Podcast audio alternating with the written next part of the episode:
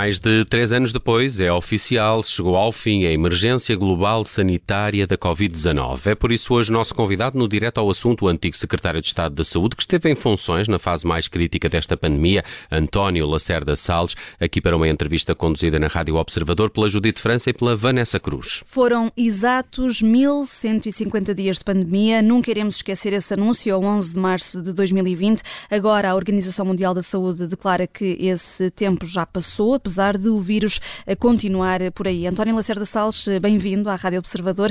É um grande respirar de alívio depois de tudo aquilo que passou enquanto governante e cidadão? Eh, muito boa tarde, muito obrigado pelo convite. Sim, eu penso que de facto é um grande respirar de alívio para toda a humanidade. Penso também que é, enfim, a crónica de um fim anunciado fundamentalmente porque a OMS disse hoje, como há pouco acabou de dizer, que a Covid-19 não é mais uma emergência de saúde pública de importância internacional, como se sabe, é o mais alto título de alerta da Organização eh, Mundial de Saúde. Isso uh, significa, na prática, que o vírus, o coronavírus pandémico, é agora um agente infeccioso e uma doença respiratória sazonal como a gripe, como o vírus sincicial respiratório e outros gripes, e que, portanto, se junta, por assim dizer, ao conjunto de vírus respiratórios que em determinadas épocas do ano circula uh, e infecta na comunidade. Por outro lado, uh, penso que significa também que hoje a situação é uma situação uh, controlada, estamos hoje mais preparados com novas redes de vigilância epidemiológica, com uma ampla vacinação, com novas vacinas uh, e novos tratamentos antivirais, como é sabido. Uh, hoje produzem-se vacinas uh, de uma forma muito mais rápida, mesmo em função de novas variantes. Essa nova rede de vigilância epidemiológica é também muito importante e, portanto, eu diria que é hoje, garantidamente, eh, uma situação eh, controlada e prova isso a queda de casos, a queda uhum. de mortes pela doença e esta ampla vacinação da população, que de facto é muito importante para que a OMS hoje, ao fim de três anos e dois meses, creio eu, mais ou menos, uh, dê por terminada esta pandemia. E foi o suficiente para, para aprendermos a lidar com futuras pandemias? Olha, hum, eu penso que estamos hoje mais uh, capacitados e que estamos hoje, de facto, mais preparados.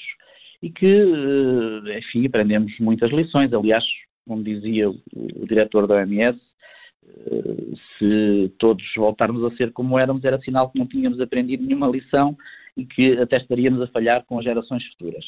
E de facto penso que aprendemos muitas lições, eh, talvez que as mais importantes eh, tenham a ver com, com o significado da vida humana, que ganhou de facto uma dimensão diferente, com a importância da solidariedade coletiva, também da nossa relação, da nossa própria relação com a morte, eh, ou com a incerteza da nossa vida e com a necessidade de planearmos e de prevenirmos muitas vezes cenários de, de incerteza.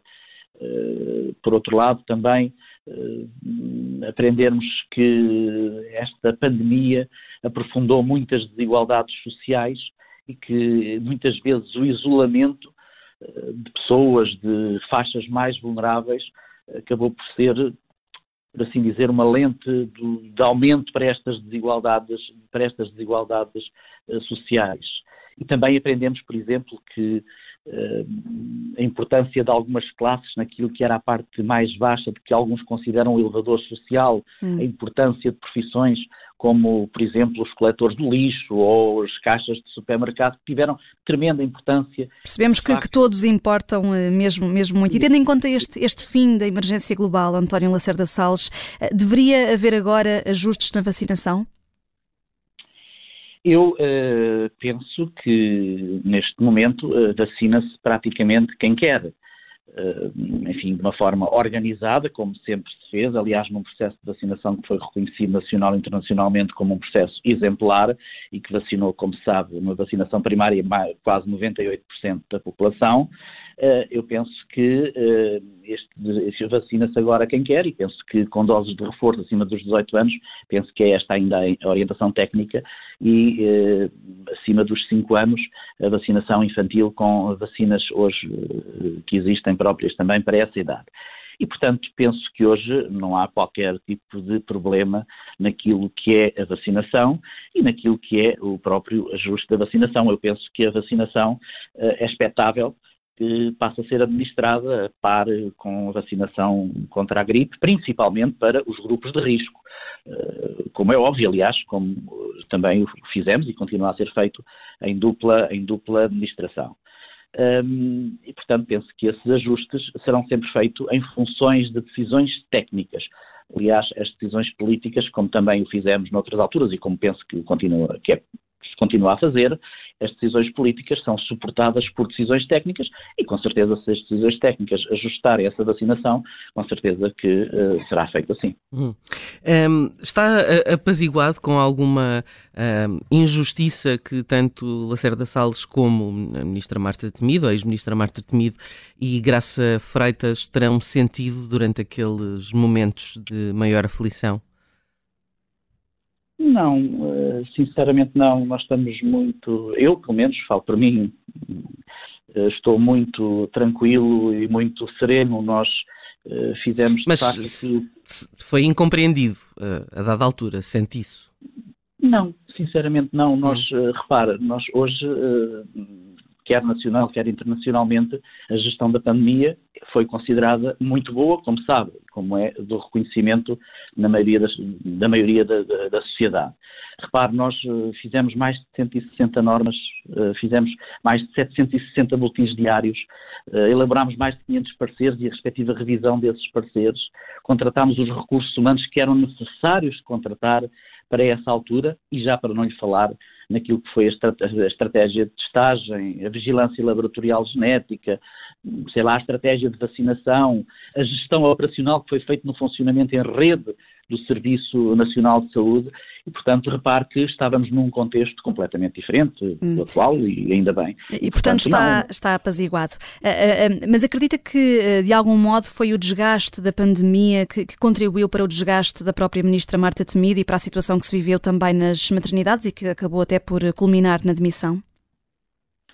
Repare, eu acho que, enfim, na altura, a demissão da senhora Ministra foi uma demissão com grande dignidade, foi uma, foi uma assunção eh, de uma, de uma responsabilidade política e, portanto, eh, saiu pelo seu pé e porque entendia que não havia condições políticas para continuar. Não foi, com certeza, pela questão técnica, eh, porque essa questão técnica, todos sabemos que nenhuma equipa teria, enfim, qualquer tipo de, de culpa no, no, cartório. E, portanto, eu penso que foi por, por uma assunção com dignidade de uma responsabilidade política.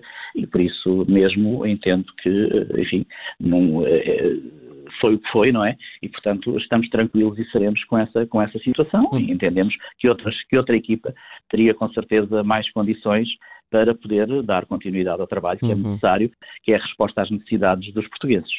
É, é, já vê é, algum trabalho por parte da direção executiva do Serviço Nacional de Saúde? Isso já é palpável?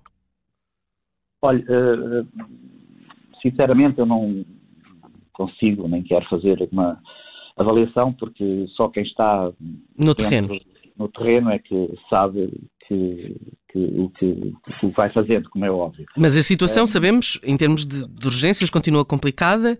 Uh, ninguém estaria à espera que fosse resolvido de um momento para o outro, mas uh, este trabalho entre, com a direção executiva uh, já tem alguns. já se consegue vislumbrar alguns frutos desse trabalho? Ah, repare que a opinião deve ser sempre feita com base em factos e evidências e não em opiniões pessoais. Os políticos não, não, não, podem nem devem ser avaliados só pelas intenções, devem ser avaliados por aquilo que vão concretizando ao longo do tempo. Eu acredito, com certeza, nesta equipa e acredito uh, na, na, boa fé e na vontade política que esta equipa terá em resolver os problemas dos portugueses. Agora, é necessário, lá está, uh, que, uh, que dê resposta àquilo que são as verdadeiras necessidades dos portugueses em matéria de saúde e eu acredito que esse é um trabalho que não é um trabalho, como disse muito bem, feito de um dia para o outro, eh, que demorará o seu tempo. Eh, este é um trabalho que nem sequer de um ano para o outro, como, como, como também disse muito bem, mas acredito que poderá e deverá ser feito e deverá haver uma resposta e uma concretização das intenções que já foram manifestadas e que devem ser concretizadas nessa resposta às necessidades dos portugueses. Hum.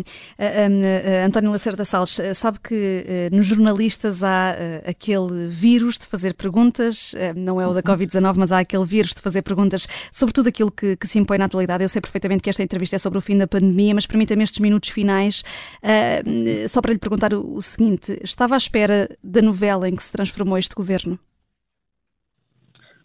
Olha, eu sobre esse assunto prefiro não fazer comentários nem alimentar grandes de grandes discussões. Eu entendo que nós precisamos todos de estabilidade, o país precisa de estabilidade e a política precisa essencialmente de recato e reflexão. E os agentes políticos, para governarem bem, eh, precisam também e necessitam e devem exercer esse recato e essa reflexão. E as pessoas, o povo, depois de uma pandemia, querem também, eh, querem o quê? Querem estabilidade e querem condições de vida digna.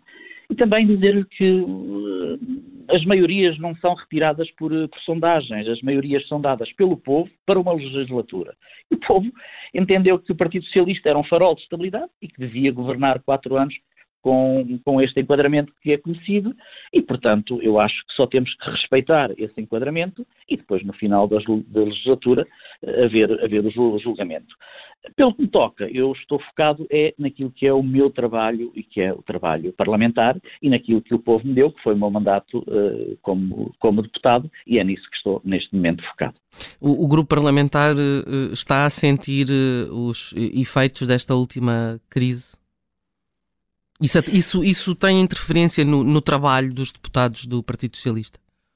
Não sabe que o trabalho dos deputados do Partido Socialista é um trabalho muito diversificado em muitas áreas uh, e, portanto, eu penso que as pessoas estão focadas, cada uma delas, nas suas áreas.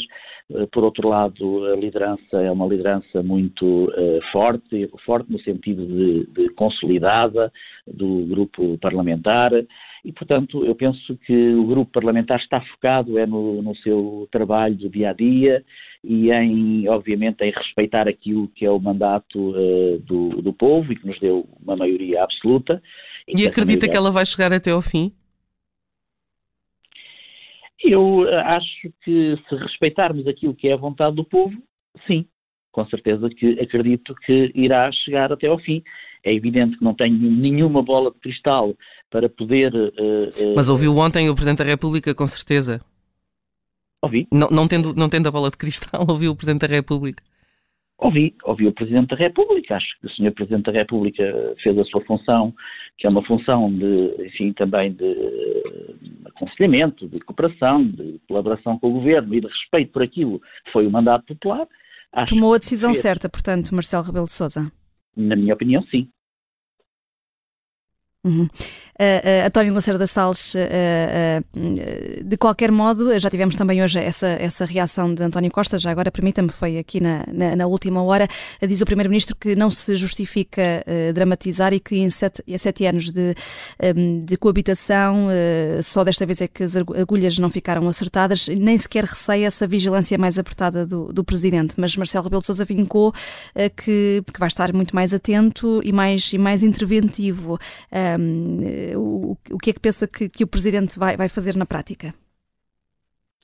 Eu não, não, não, como imagina, não estou dentro da cabeça, nem quero estar dentro da cabeça do Sr. Presidente e com certeza que todos nós respeitaremos aquilo que forem as decisões do Sr. Presidente da República. O que eu entendo é que o povo entende que o Sr. Primeiro-Ministro, uh, tal como este Governo, é um farol de estabilidade. E, portanto, quer dizer, e o Sr. Presidente da República uh, uh, também uh, o considerou, dando, obviamente, continuidade a, este, a, esta, a esta legislatura. E, portanto, eu sinceramente não consigo responder à pergunta do que é que vai na cabeça do Sr. Presidente da República, mas acredito que o Sr. Presidente da República, com o bom senso que costuma ter, o Sr. Primeiro-Ministro, com o bom senso que costumam ter, com certeza terão, obviamente, as melhores soluções de coabitação para os restantes quatro, três anos que faltam.